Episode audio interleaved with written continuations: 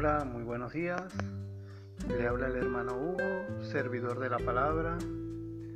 Hoy 11 de mayo quiero compartir con ustedes una reflexión sobre la fortaleza de la fe.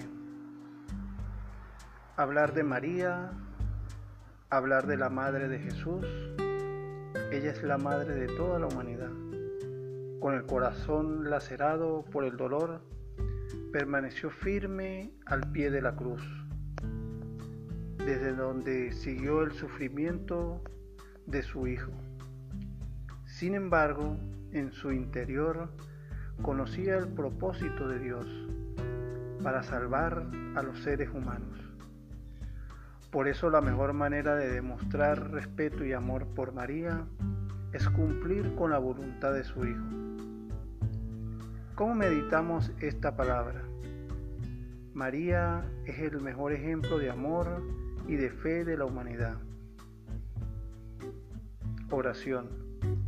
Después dijo al discípulo, ahí tienes a tu madre, y después de aquel momento el discípulo la recibió como suya.